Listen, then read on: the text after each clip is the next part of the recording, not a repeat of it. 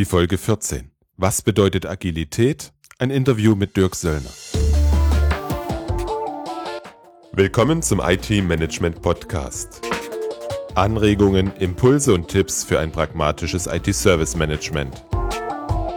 Mein Name ist Robert Sieber und ich bin dein Speaker, Coach und Berater für pragmatisches IT-Service-Management.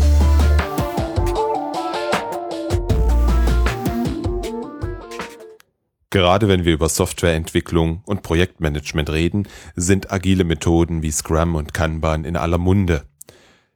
Alles muss heute agil sein, zumindest diesen Eindruck gewinne ich immer wieder. Ich habe heute erst wieder etwas von agiler Dokumentation gehört. Als Teamleiter eines Teams mit unter anderem sechs Softwareentwicklern habe ich jeden Tag Berührungspunkte mit agilen Methoden und habe sie sehr zu schätzen gelernt. Ich beschäftige mich unter anderem auch damit, diese Methoden in das IT-Service Management zu übertragen. Habe dazu ja auch ein White Paper geschrieben, welches du in den Show Notes unter www.different-thinking.de slash 014 findest. Mein heutiger Interviewpartner Dirk Söllner hat einen großen Erfahrungsschatz im Bereich IT-Service Management und Projektmanagement. Umso mehr finde ich es klasse, dass er inzwischen begonnen hat, in diese seine Projekte auch agile Methoden zu integrieren und Unternehmen im Bereich IT-Service Management mit agilen Methoden zu beraten. Es ist ein interessanter, wieder 50 Minuten langer Austausch. Und nun zu meinem Gespräch mit Dirk Söllner. Ja, ich freue mich heute, den Dirk Söllner bei mir im Interview zu haben. Ähm, Dirk, du beschäftigst dich vor allem mit dem Thema Agilität Scrum, Kanban. Bitte stell dich doch meinen Hörern ganz einfach mal vor. Ja, Robert, dann vielen Dank, dass ich im Podcast oder hier in dem Interview sein darf. Äh, das ist jetzt nicht nur so eine Floskel. Ich freue mich ähm, bei dem einen oder anderen prominenten Begleiter in Interviews schon mal, dass ich auch mit aufgenommen wurde in die Reihe derjenigen, die du interviewst. Ähm, ja, Dirk Söllner, mein Name, das hattest du ja schon gesagt. Ich bin 48 Jahre, Baujahr 66, ähm, bin seit über 20 Jahren in der IT, hab eine tolle Familie, zwei Töchter, zwei Hunde und ähm, bin seit vier Jahren selbstständig. In meinem Berufsleben habe ich zuerst nach meinem Betriebswirtschaftslehrestudium beim IBM Top-Partner gearbeitet.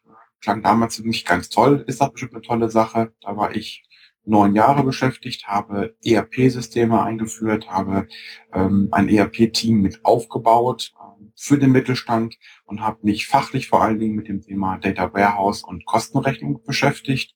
Habe dann nach neun Jahren für mich entschieden, mh, hm, ja, ich müsste mal was anderes sehen.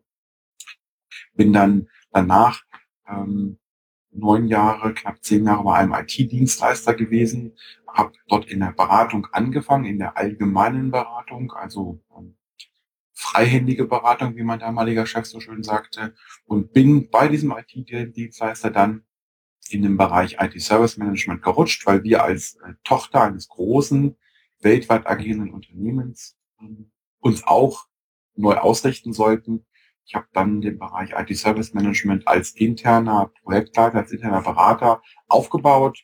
Eine Aktion war dabei eben die organisatorischen äh, Verankerung eines Service Desks. Wir hatten vorher dort keinen Service Desk. Äh, die Einführung eines IT Service Management Tools und natürlich äh, die Schulung der Mitarbeiter, das Thema voranzubringen. Das habe ich auch ein Jahr lang gemacht und habe dann mit anderen zusammen in einem Team äh, haben wir dann auch die Software im IT-Service Management, die wir selber nutzen, auch bei Kunden implementiert. Also die Einführung von, von Software war dann auch wieder mit mein Thema. Wir haben dort sehr viel Wert drauf gelegt, dass wir den Kunden, denen wir diese Software implementiert haben, denen wir äh, das Customizing angeboten haben, dass wir sie auch prozessual und bei den Personen, bei den Menschen abholen.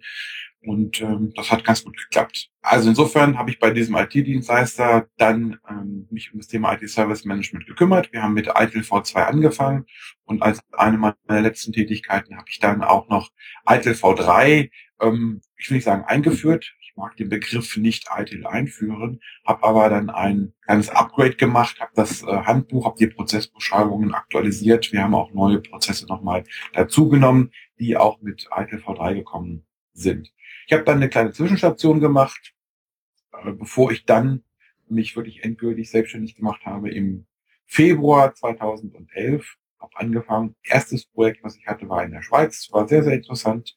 Ähm, als Selbstständiger die erste Stunde bei einem Schweizer IT-Dienstleister eingeladen zu sein ähm, und gar kein Meeting zu haben, sondern erstmal anzustoßen mit Sekt und Brezeln auf die Geburt eines äh, Kindes. Also insofern habe ich ähm, dann die Zeit bis heute sehr genossen. Genossen heißt, ich kann meine Erfahrungen einbringen, ich kann meine Kunden voranbringen und das ist auch das, was mir am meisten Spaß macht.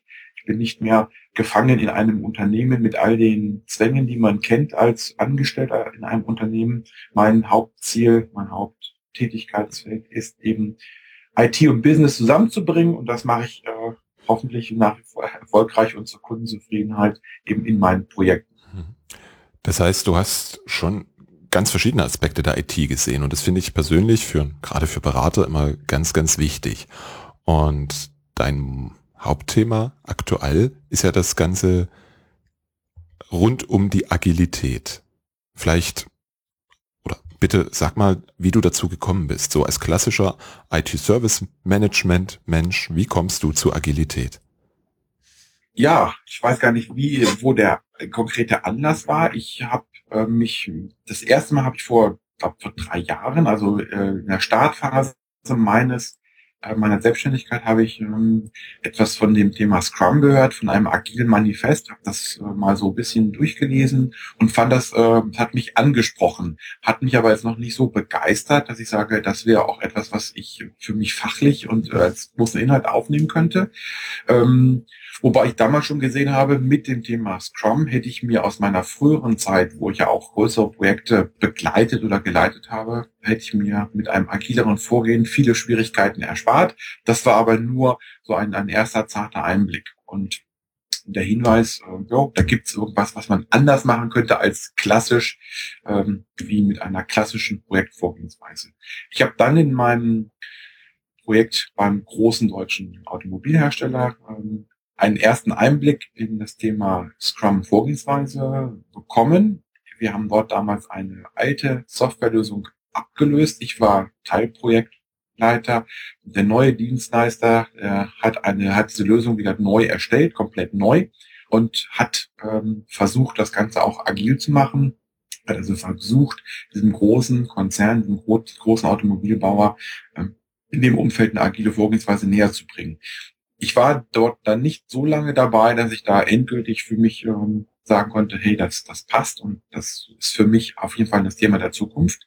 Hab da aber gemerkt, wie das Thema Scrum und agiles Vorgehen ähm, sich in der Praxis eben widerspiegelt. Das hat mir gefallen und ähm, ja, ich habe mich dann weiter damit beschäftigt und habe dann im äh, Anfang 2014 mich endgültig dafür zu, äh, entschieden, da tiefer einzusteigen, habe Schulung besucht zum Scrum Master, mich ausbilden lassen und äh, auch diese Zertifikate gemacht. Das war so quasi der Einstieg.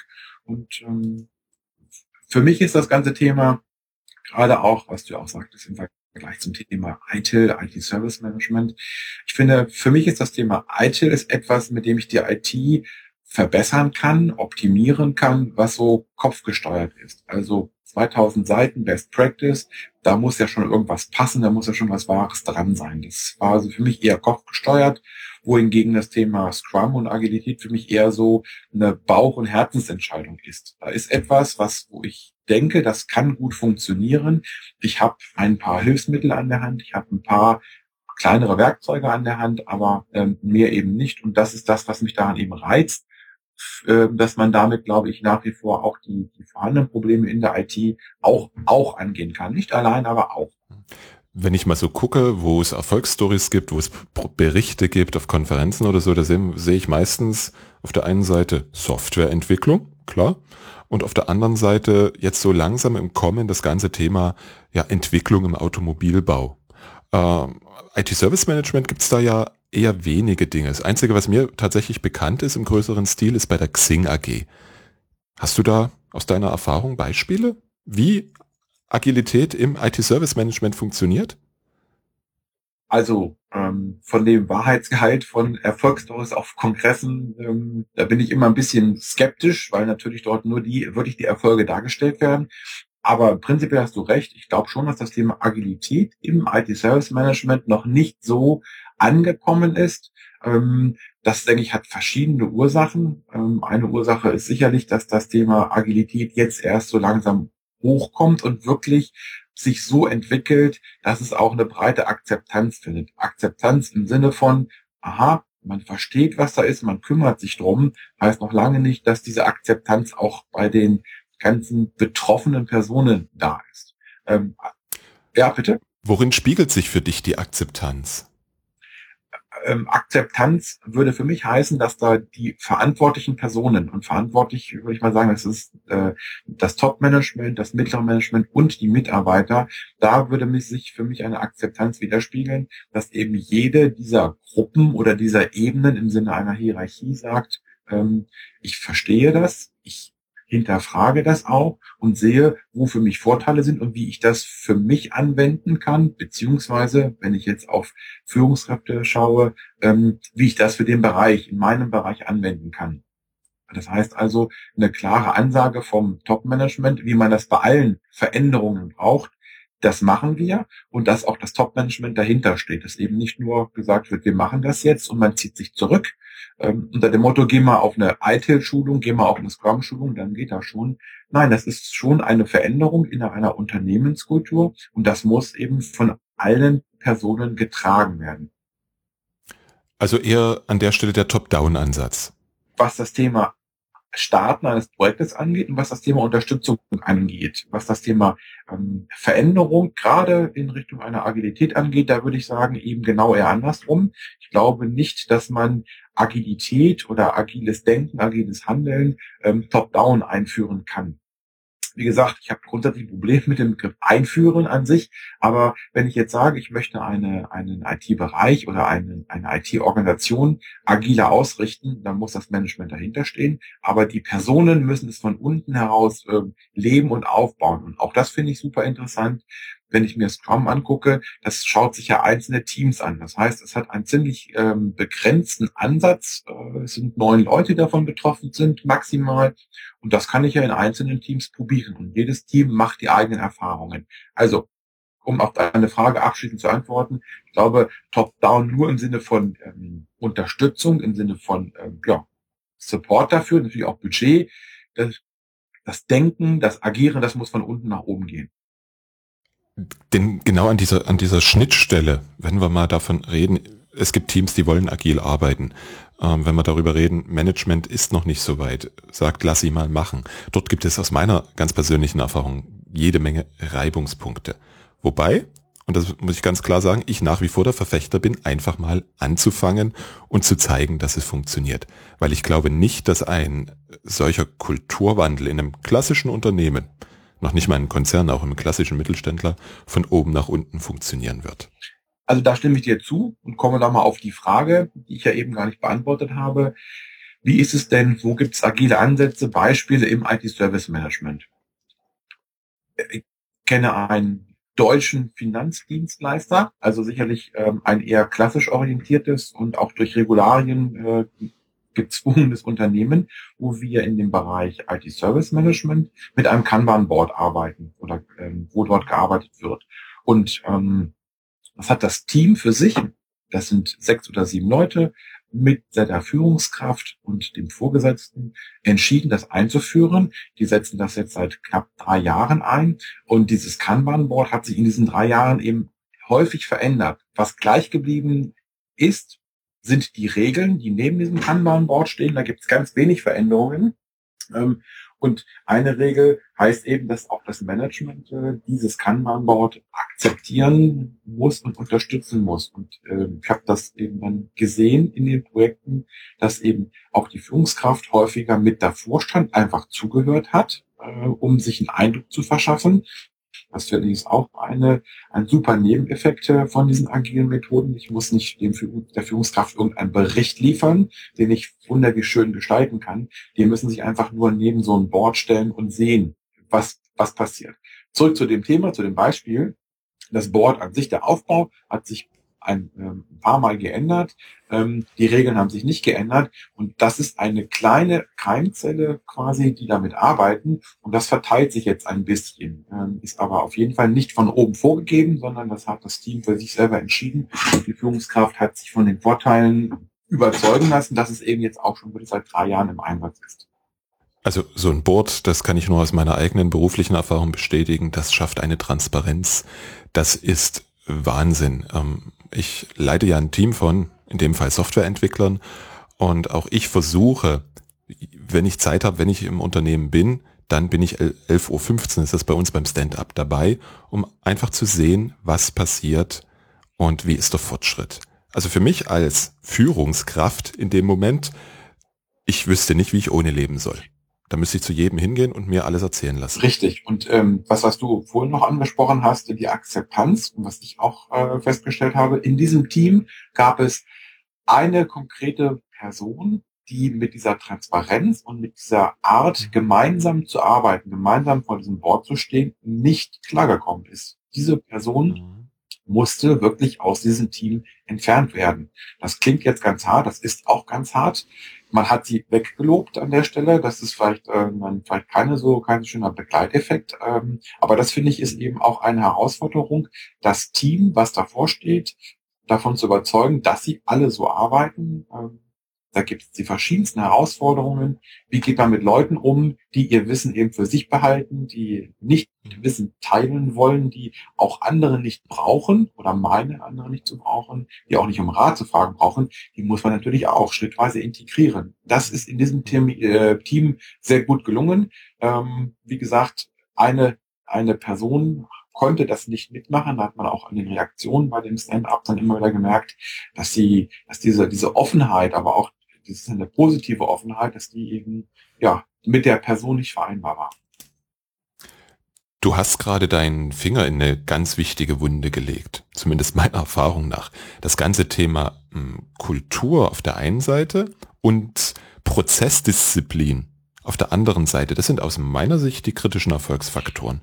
Alles andere ist relativ leicht zu implementieren aber dort hapert es meistens, oder? Äh, das würde ich unterschreiben oder unterstreichen. Ich glaube, das ist ähm, ein Problem, was wir mit jedem neuen Framework haben oder mit jeder Kulturveränderung, sei es Eitel, sei es Scrum, sei es äh, Kanban oder was was ich, was man sich so vorstellen kann. Aber das zielt für mich auch noch einen anderen wichtigen Punkt. Wenn ich mir das Thema Führungskräfte oder Fachkräftemangel anschaue, wenn ich mir anschaue, wie die jungen Leute bin ja nun schon etwas äh, an Alters. Wenn ich sehe, wie die jungen Leute heute von der Uni kommen, wie die dort äh, gelernt haben zu arbeiten und wie sie an das Thema IT auch rangehen, dann ist das für mich ein weiterer Grund. Diesen jungen Leuten kommen wir mit solchen ich sag's mal ein bisschen übertrieben, starren Prozessmonstern mit 30, 40, 50 Seiten Prozessbeschreibung nur allein für einen äh, Störungsprozess, für das Incident Management, äh, kommen wir da nicht mehr ran. Da erreichen wir die gar nicht. Das heißt, da glaube ich, ist es einfach auch für, für die IT wichtig, wenn man solche Leute einbinden will, wenn man solche Leute auch in klassischen Unternehmen begeistern will, dann muss die IT sich an der Stelle dort auch ändern, eben diesen Kulturwandel. Du hast vorhin das Beispiel Xing genannt. Ich glaube, es gibt viele interessante Unternehmen, wo äh, junge Absolventen, wo junge Fachkräfte gerne arbeiten wollen. Das sind dann natürlich solche großen Namen wie, wie Microsoft und so weiter. Aber ähm, ich glaube, dass so erfolgreiche Unternehmen oder zumindest bekannte Unternehmen, ich sag mal, Facebook und andere Themen, die arbeiten agiler, die gehen agiler ran an das Thema. Und wenn ich als klassischer Mittelständler oder als Großunternehmen diese Leute für mich auch gewinnen will, muss ich dort mehr tun als nur Hochglanzprospekte und äh, tolle Kunu-Bewertungen ähm, liefern. Ich muss mich auch, muss auch diesen Kulturwandel da vorantreiben. Und das ist eben für mich auch ein weiteres Argument, um die gewisse Starrheit, diese gewisse ja, Komplexität von bestehenden Frameworks eben anders zu gestalten agiler, adaptiver, wie auch, wie auch immer man das nennt. Ich denke auch, das ist eine Möglichkeit. Wir haben hier in der Nähe von Dresden ein Unternehmen, das ist eine Tochtergesellschaft von einem großen bekannten Möbelhaus. Also, klass, also eine klassischere Branche gibt's wahrscheinlich nicht als Möbelhaus. Hm. Ähm, die machen dort das gesamte Thema Business Development, neue Märkte und so. Und dort arbeitet die gesamte Organisation. Also egal welches Team, e egal ob Buchhaltung oder Projekte, die arbeiten komplett nach oder mit agilen Methodiken, mit, mit, mit agilen Artefakten. Ähm, das, das finde ich Wahnsinn. Das finde ich äh, Wahnsinn. Ähm, das spricht aber dann wiederum ein Problem an. Ähm, Problem in dem Sinne. Also, entschuldige, Wahnsinn war jetzt positiv Ja, gemacht. also du hast, also ich sehe, okay. finde das auch gut. Ich wollte jetzt auf ein anderes Thema überleiten, nämlich auf das Thema, wie gehe ich denn mit diesem Thema Agilität um? Warum mache ich das und übernehme ich das? Ich äh, habe früher natürlich jahrelang mit dem Begriff Best Practice, auch ITIL propagiert, würde ich nach wie vor auch noch ähm, als ein gutes Rahmenwerk sehen. Aber das Argument Best Practice, das zieht für mich nicht mehr. Nur weil es woanders funktioniert, ist das noch lange für mich kein Grund, dass es bei mir auch so oder genauso funktioniert. Ähm, Stimme ich dir hundertprozentig zu. Ja, Kennst du das Buch Wrong Turn von Lars Vollmer? Nee, leider nicht. Dann schicke ich dir mal einen Link. Aber entschuldige, ich habe okay. dich unterbrochen. Das ist genau da ist das nämlich drin beschrieben, okay. warum Best Practices äh, zwar eine gute Idee sind, aber Mist. Ja, die Frage ist eben, wie, wie wende ich mir diesen, mich diesen Best Practices zu? Wenn ich als Argument eben, was vorhin auch hatten, Top Management, Top Down, wenn das, wenn das denn der Chef sagt, hey, ähm, mein Kumpel vom Golfplatz, der macht das auch, bei denen hat das auch funktioniert, wir machen das jetzt auch, ähm, mit so einem verkürzten Ansatz, mit so einer verkürzten Sichtweise, äh, kann das, glaube ich, nur schief gehen. Da kann es nur schwierig werden. Ist immer interessant auch, äh, sich in ein paar Foren rumzutreiben und mal zu gucken, was denn die, die Nerds, was denn die Entwickler, was denn die IT-Mitarbeiter zu so etwas sagen. Und äh, wenn man dann so liest, oh, ich muss heute Morgen schwer so eine Viertelstunde vor so ein blödes Board stellen, ich will das nicht, dann hat jemand vergessen ähm, oder es nicht geschafft, diesen Mitarbeiter klarzumachen, wo der Vorteil ist, wo der Nutzen ist. Und das ist eben was ganz Wichtiges. Nur weil es an einer Stelle mal funktioniert hat oder weil es bei vielen Unternehmen vermeintlich funktioniert hat. Das war ja wie das Thema Konferenzen, Erfolgsberichte. Niemand wird berichten, wenn es nicht funktioniert hat. Wenn es also überall vermeintlich funktioniert, muss es bei mir noch lange nicht funktionieren. Also das ist für mich kein Grund, ähm, etwas zu übernehmen und etwas auch machen zu wollen. Also, hatte ich ja vorhin auch gesagt, das Thema, ich mag nicht etwas einführen.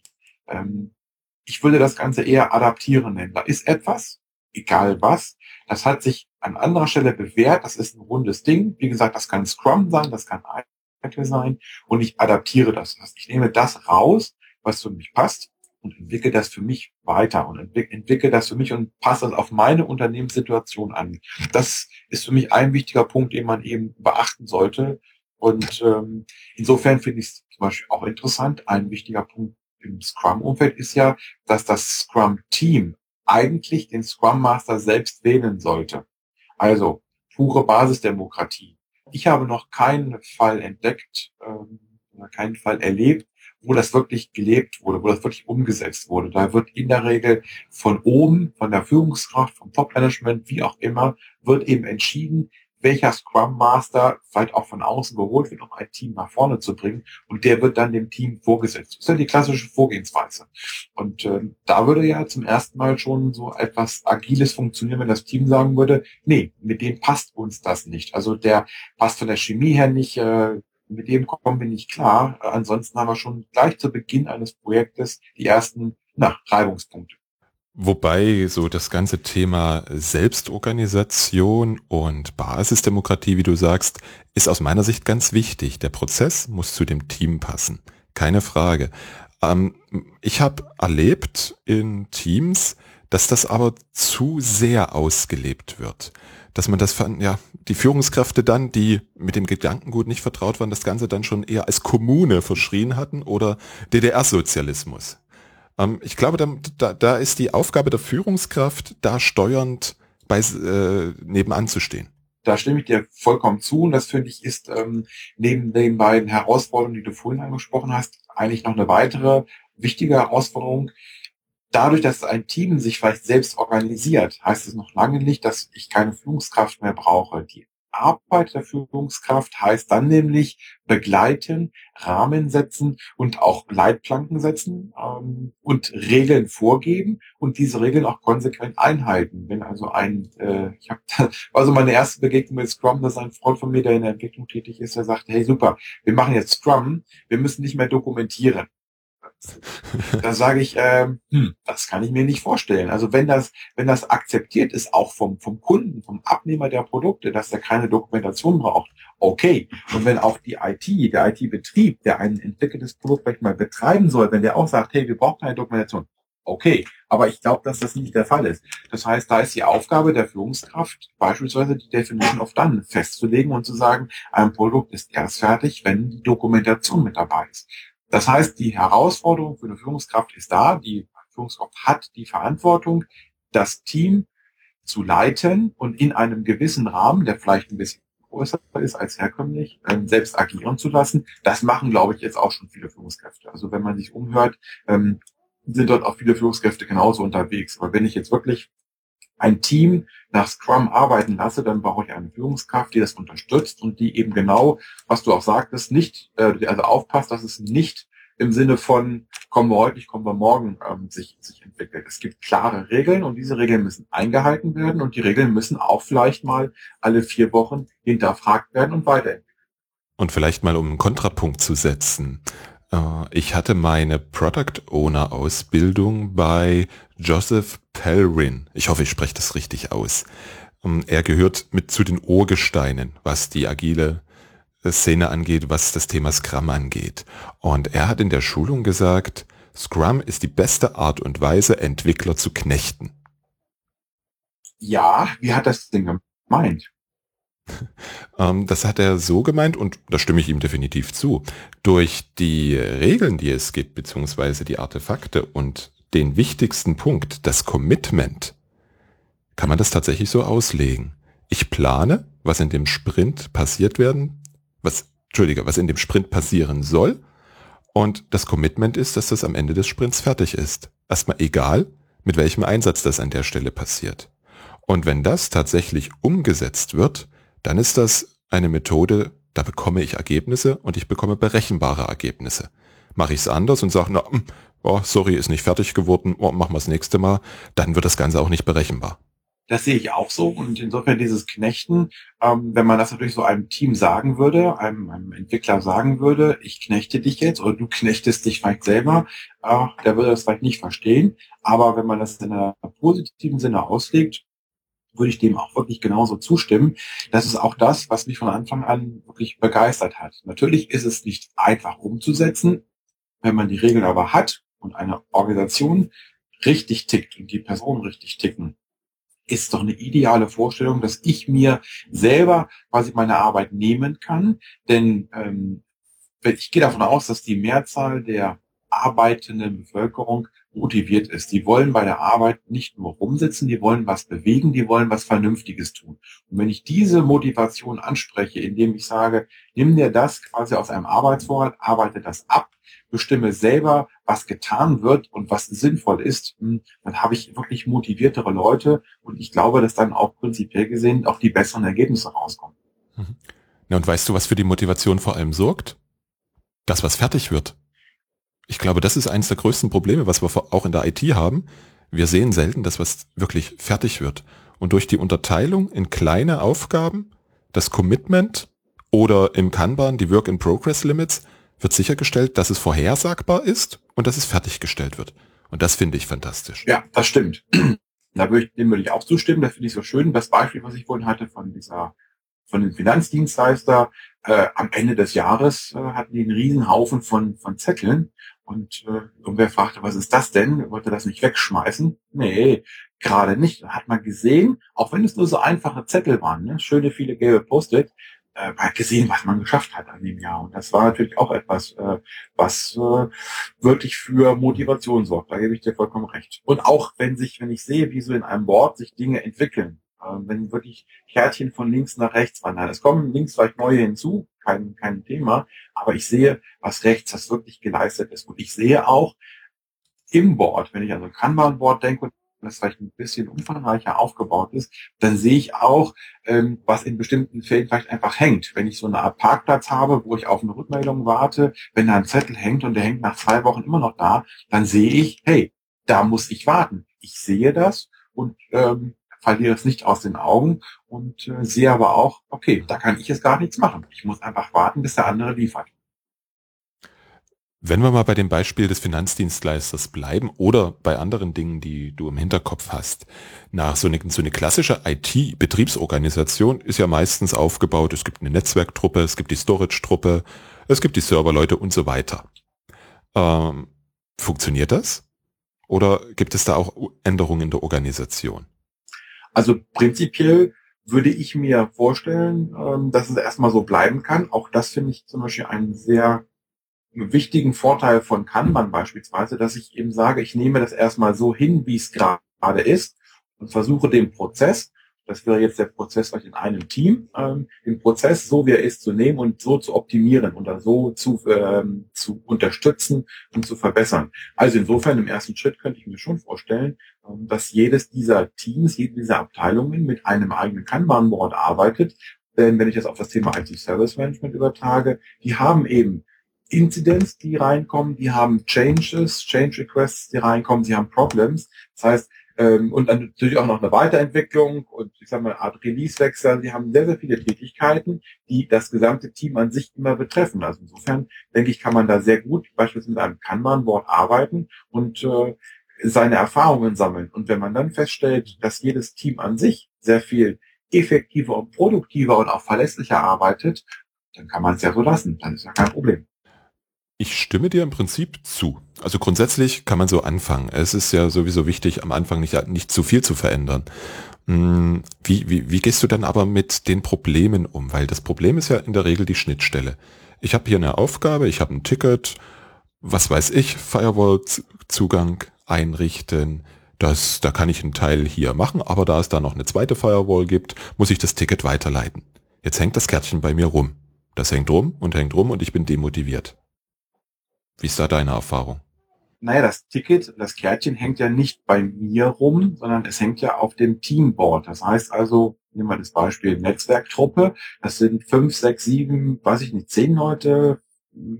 Das Team ist ja verantwortlich dafür. Das heißt, es hängt erstmal beim, beim Team rum. Und jeden Morgen stehen wir davor und sehen, wir kriegen es nicht weiter.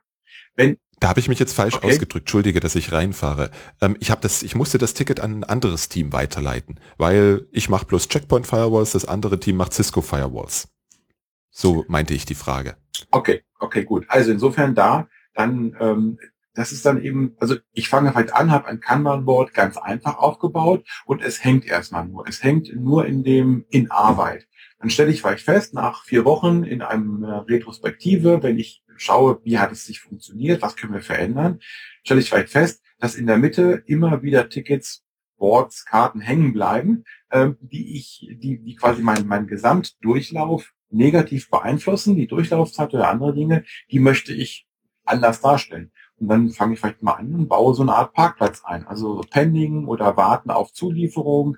Ähm, habe also das Kanban-Board ein bisschen verändert und sehe, dass sich das dann dort stapelt. Dann weiß ich, ah, ich muss mit den Schnittstellen nach außen reden. Und ähm, das ist ein Problem, was man immer hat, ob man mit Kanban arbeitet oder mit anderen ähm, Frameworks, mit anderen äh, Tools. Wenn andere, die außerhalb eines Prozesses sind, nicht zuliefern, dann habe ich eben eine, eine Schwierigkeit in meinem Prozess. Hier würde ich sagen, mit so einem Pending, äh, Warten auf Rückmeldung wird es transparent und dann kann ich die Leute auch vielleicht mal mit dazu holen oder kann mit denen klären, wie wir diesen Punkt verändern können. Ich sehe ihn aber auf dem Board. Der bleibt nicht in irgendeinem Ticketsystem auf Seite 3 hängen, äh, weil die anderen wichtigen oben sind. Nein, ich sehe es auf diesem Board. Da hast du jetzt ganz nebenbei noch ein ganz wichtiges Artefakt angesprochen, die Retrospektive. Auch das halte ich für ein wunderbares Werkzeug. Was, was ist eine Retrospektive? Wenn ich die Retrospektive im, im Scrum nehme, ist das einfach eine, ein, ein fest definiertes Ereignis. Also Scrum schreibt diese Retrospektive vor und äh, in dieser Ret Retrospektive sitzt das Team zusammen, sitzen die Betroffenen zusammen und überlegen sich rückblickend, was ist gut gelaufen, was ist schlecht gelaufen, was können wir verändern. Das heißt, diese Retrospektive ist eine, eine konkrete Einrichtung dessen, was man sowieso jeden Tag auch äh, vor dem Scrum Board macht. Und ähm, dort nach Ende eines Sprints, also nachdem ich geliefert habe, überlege ich mir, was kann ich verändern. Für mich ist das ein ganz wichtiger Punkt, dass eben dieses Lernen aus der eigenen Arbeit wirklich so verankert ist. Ähm, man sagt nicht, also auch auch im Thema ITIL oder im ITIL Framework gibt es natürlich kontinuierliche Verbesserungen. Das ist dort auch sehr gut beschrieben. Aber für mich, aus meiner Erfahrung heraus, finde ich, ist es im Scrum sehr viel praktischer äh, beschrieben und sehr viel stärker auch eingebunden in Abläufe. Ich habe in Scrum fünf Ereignisse und eines dieser fünf Ereignisse ist eben genau diese Retrospektive. Das andere, ein weiteres Ereignis ist der, der tägliche Stand-up, weil ich, ich stehe täglich davor. Das heißt, ich habe im Prinzip schon eine Zahl, äh, zwei wichtige Ereignisse, wo ganz klar die Ansage ist, dort müssen wir eben uns überlegen, was ist gut gelaufen, was können wir verbessern.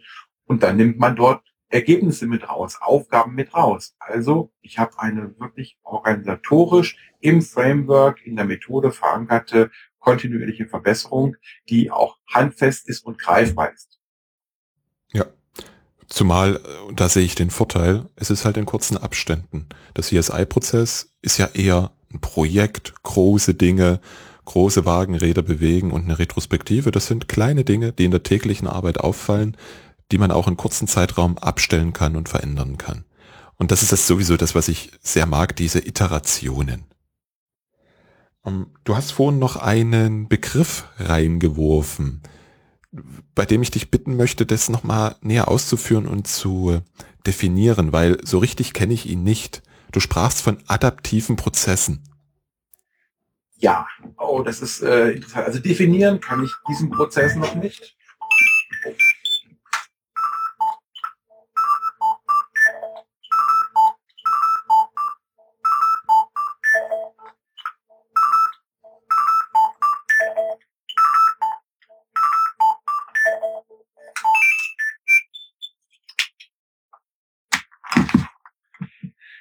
Ja, adaptive Prozesse ist ein interessanter Begriff. Ich kann ihn noch nicht definieren. Ähm, für mich ist das der Ansatz, die Prozesse, die ja sich definitiv von Projekten unterscheiden, auch anders zu gestalten. Sprich, für mich ist Scrum eine Methode für agiles Projektmanagement. Ich würde jetzt Scrum nicht übertragen, einfach, oder man kann es nicht eins zu eins übertragen auf Prozesse.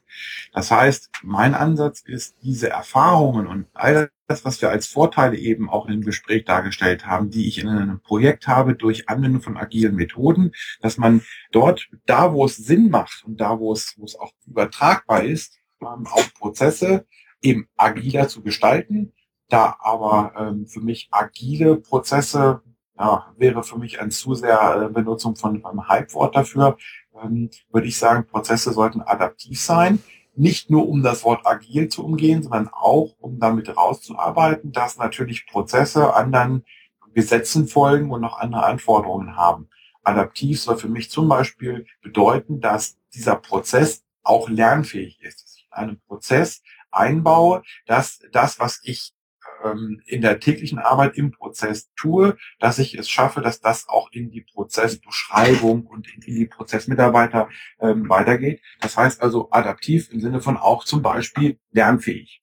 Also ganz wichtig ist, ähm, wie gesagt, keine Definition, die ähm, gibt's nicht oder ich halte sie auch nicht für unbedingt äh, sinnvoll, aber die Anwendung agiler Prinzipien, eben zum Beispiel aus dem agilen Manifest, auf Prozesse. Also was, was ich jetzt so verstanden habe, ein Prozess, der sich in kurzen Abständen auf sich ändernde Rahmenbedingungen anpassen kann? Fragezeichen? Zum Beispiel, ich habe vorhin angesprochen, dass ich äh, es eigentlich ein Gräuel finde oder nicht praktikabel finde, 50 Seiten, 30 Seiten Prozessbeschreibung Incident-Management zu haben.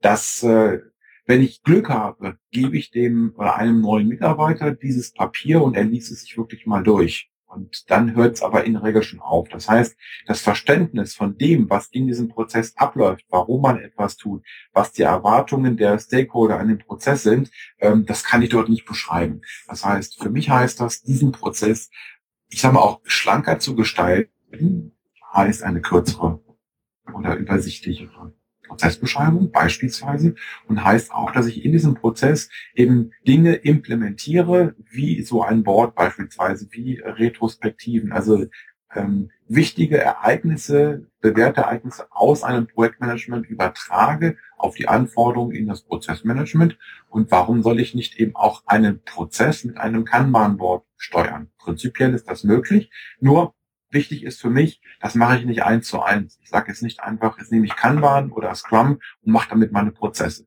Das, denke ich, wäre ein bisschen zu kurz gesprungen.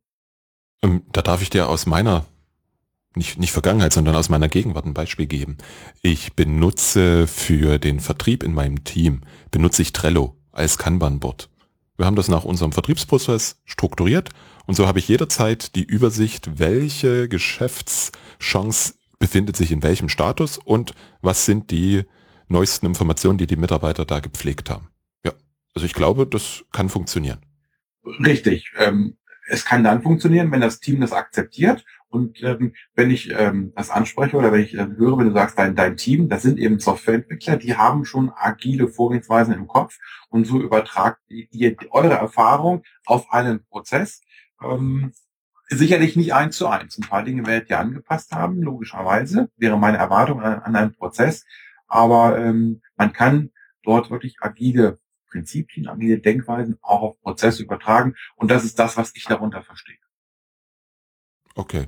Nee, also in dem Vertriebsprozess arbeiten tatsächlich Vertriebsmitarbeiter, so der typische Account Manager, Vertriebsinnendienst und so weiter. Und natürlich, es gibt kein, es gibt kein, wie im Scrum kein Planning, egal. Also das, das sind ja alles für mich immer nur Werkzeuge und ich nehme mir das heraus, was ich gerade in der Situation benötige. Und da stimme ich dir voll zu. Um, ja, wenn ich jetzt oder wenn ein Hörer jetzt sagt, Mensch, das klingt alles interessant, Transparenz könnten wir bei uns im Unternehmen gebrauchen. Wie soll er am besten starten? Ähm, mit Schulungen. Das ist eine klassische Antwort. Ähm, für mich ist es aber wichtig.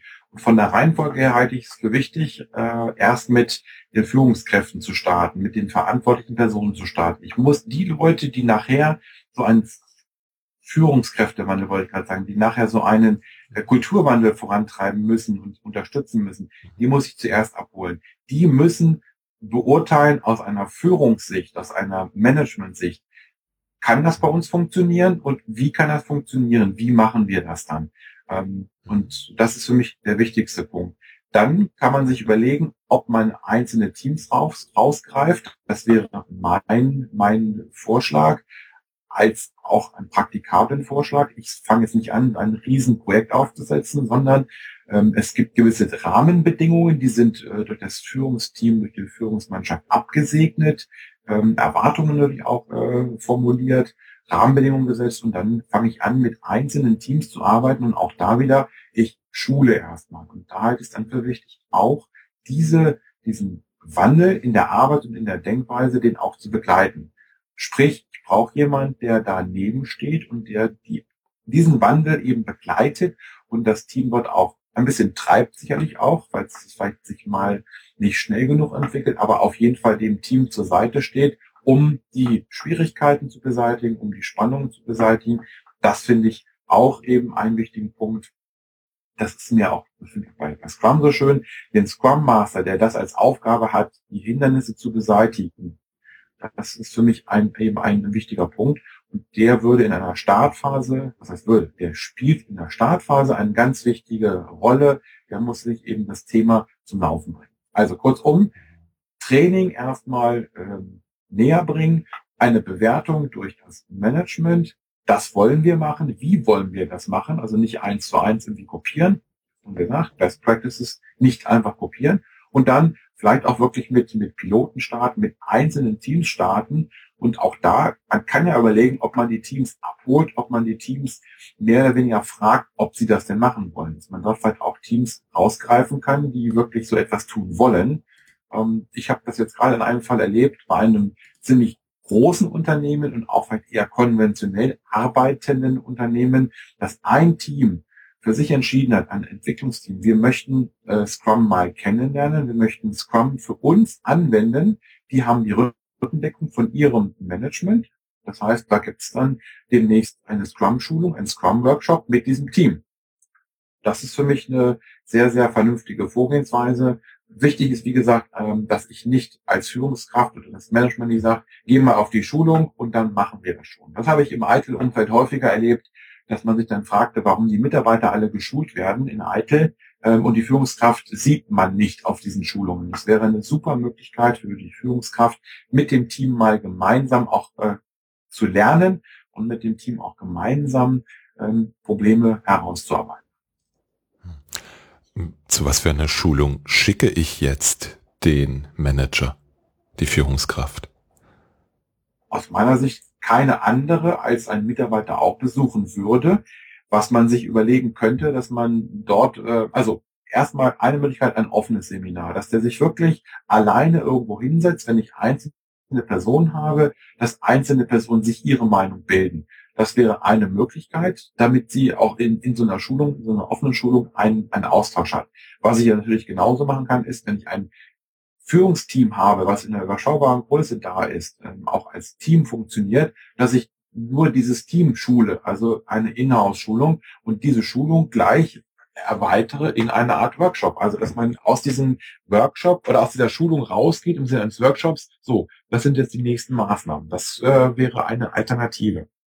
Hintergrund der Frage ist, ich weiß nicht, ob du Jürgen Appello und Management 3.0 kennst. Leider nicht.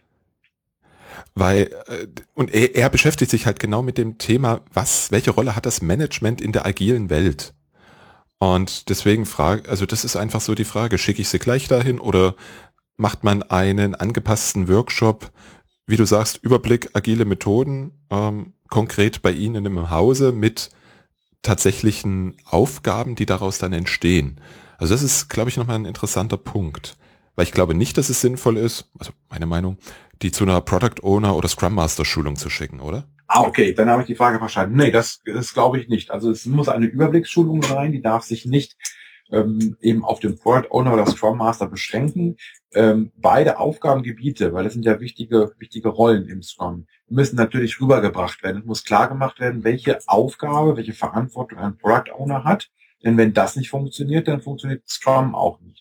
Aber ähm, es kann nicht das Ziel sein, jemanden in so einer Schulung oder einer Führungskraft in einer Schulung zum Product Owner auszubilden. Das, mhm. das sicherlich nicht. Es geht darum, den Überblick zu geben, ähm, die Bedeutung herauszuarbeiten. Und das kann dann natürlich wirklich individuell geschehen, dass dann die Führungskräfte eben in ihrem Unternehmen oder für ihr Unternehmen ähm, die auch die Herausforderungen entdecken, dass sie eben zum Beispiel feststellen, hey, wir in der IT, wir würden das hinbekommen mit der Ausrichtung. Das ist ja unser Verantwortungsbereich. Aber wie kriegen wir den Fachbereich, wie kriegen wir das Business dahin, die Rolle Product Owner wahrzunehmen? Jetzt gibt es aber, glaube ich, also ich bin auch eher der Typ, der erstmal sich ein Buch kauft und mal quer liest.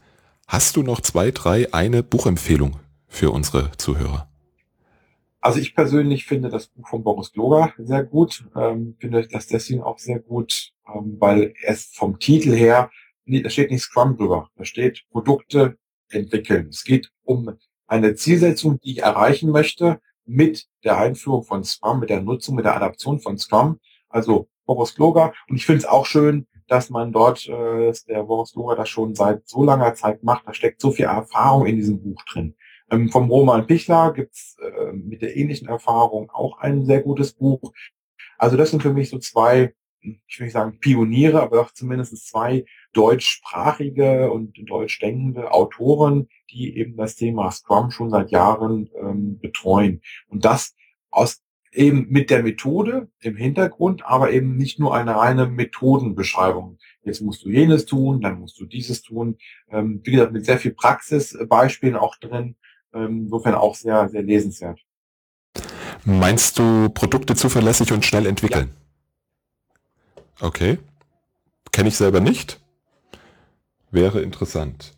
Also von Boris Klover, Produkte zuverlässig und schnell entwickeln und vom Kollegen Pichler. Ich muss gestehen, ich habe den Namen jetzt nicht im Kopf vom, vom Roman Pichler, weil ich das, weil ich eher auf das Buch vom, vom Boris Kloger ähm, meistens äh, stoße. Alles klar. Reden wir nachher nochmal den, den Link zu den beiden Büchern und alle anderen Dinge, die wir heute zwischendurch genannt haben, werde ich natürlich in die Shownotes packen. Von daher geht nichts verloren. Wenn jetzt nicht nur wir beide sagen, Agilität ist interessant, wir wollen da mal unsere Führungskräfte hinschicken oder wir wollen wissen, was das tatsächlich für unsere Organisation bedeutet. Wo finden wir dich im Internet?